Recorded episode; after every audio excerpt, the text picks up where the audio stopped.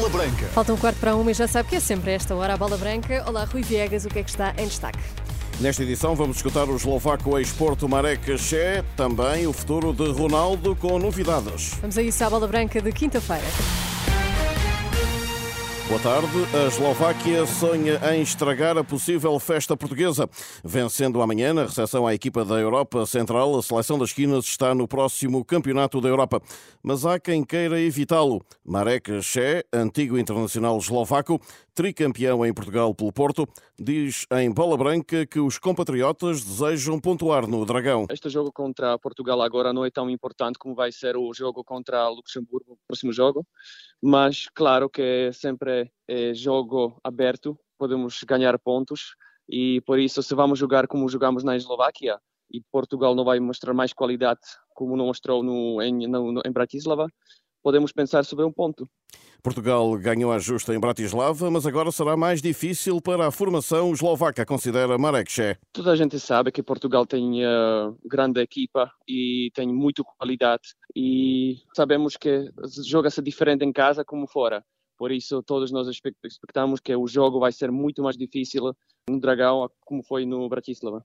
Depois do sucesso de três anos no Porto como jogador, Marek Chef ficou por Portugal, é proprietário de um restaurante em Vila do Conde e vive o sonho de qualquer imigrante. Este jogo é muito especial para mim, porque como sou eslovaco e minha seleção deu-me muito, estou muito feliz que posso ver jogo Portugal-Eslováquia e mesmo no estádio Dragão, que significa muito para mim. E que impacto é que para já está a sentir nestes dias que antecedem o jogo? Está a receber, imagino, muitos amigos e muitos eslovacos? Claro, é normal, eh, como este jogo venha uh, mais ou menos 1.500 pessoas da Eslováquia, Alguns deles são meus amigos, conhecidos ou família. Por isso também temos sempre agora restaurante cheio, porque temos muitas visitas da Eslováquia. Mesa cheia no restaurante de Che, também eh, atraída por eh, CR7. Muita gente ainda uh, vem por causa do Ronaldo e a Eslováquia não jogou muito tempo já com a seleção de Portugal, por isso o Ronaldo é o primeiro jogador de todos para ver. E Cristiano Ronaldo, precisamente, já terá definido um ano para colocar um ponto final na carreira de futebolista. De acordo com informações que estão a ser avançadas na Arábia Saudita, o internacional português de 38 anos terá transmitido a pessoas do país do Médio Oriente que pretende jogar até ao início de 2027, altura em que fará 42 anos. Até lá, Ronaldo terá ainda de renovar com o Al Nassr. Esta tarde, às 5 e um quarto, o selecionador nacional Roberto Martínez lança a recepção às Eslováquia. Segue-se um treino às seis, também no Estádio do Dragão. Igualmente no estádio, está marcada para as 19h15 a conferência de imprensa do selecionador eslovaco. Nos outros jogos, já hoje, na corrida ao Campeonato da Europa da Alemanha, destaque no Grupo A para o Espanha-Escócia às 19h45. Isto porque os escoceses podem ser a primeira seleção a qualificar-se. Na fase de qualificação, mas para o Mundial de 2026 na zona sul-americana, na próxima noite e eh, também na próxima madrugada, jogos Colômbia, Uruguai, Bolívia, Equador, Argentina, Paraguai, Chile, Peru e Brasil, Venezuela. Outra seleção portuguesa, a de sub-21, ensaia o apuramento para o Europeu de 2025 e os jogos seguintes com Bielorrússia amanhã e Grécia na próxima terça-feira. Hoje, às 16h30, a conferência de imprensa do selecionador Rui Jorge em Arcos de Valdevez. Ruben Amorim estará a pressionar a renovação de Seba Coates pelo Sporting.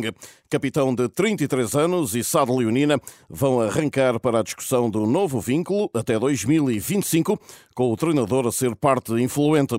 Ouvido por Bola Branca, João Paulo, antigo defesa de Porto e Sporting, e que aos 42 anos ainda joga nos alentejanos do Castrense, aprova a renovação do uruguaio. O Atis tem demonstrado que é um central de excelência. A idade é só um número ele apresenta-se fisicamente muito bem.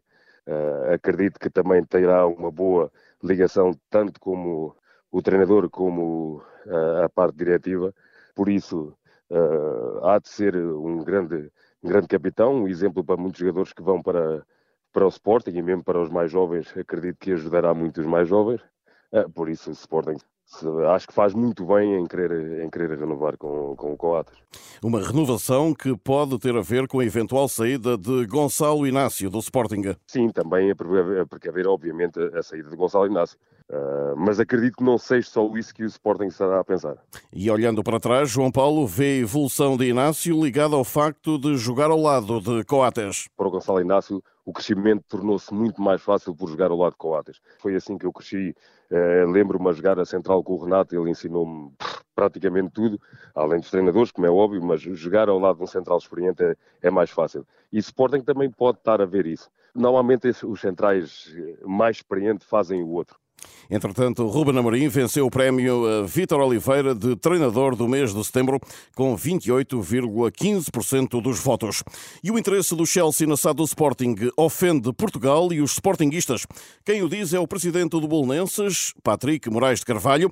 O líder dos Azuis do Restelo considera que a compra de clubes por outros clubes é até bem pior do que a entrada de investidores como a Red Bull ou o Grupo City nas sociedades desportivas. É um modelo de financiamento que a mim pessoalmente e ao Bolonenses repugna. Tem vindo ao lume notícias de que o Chelsea estaria em Portugal para comprar o Sporting Clube de Portugal. Ora bem, eu acho que isto ofende Portugal, neste caso ofende os sportinguistas, ofende a indústria do futebol português.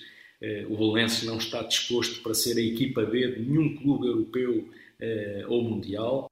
Patrick Moraes de Carvalho no YouTube do Bolonenses. Gabriel Veiga concorda com Ronaldo sobre o valor da Liga Saudita, mas admite que pode voltar à Europa para tentar ganhar títulos.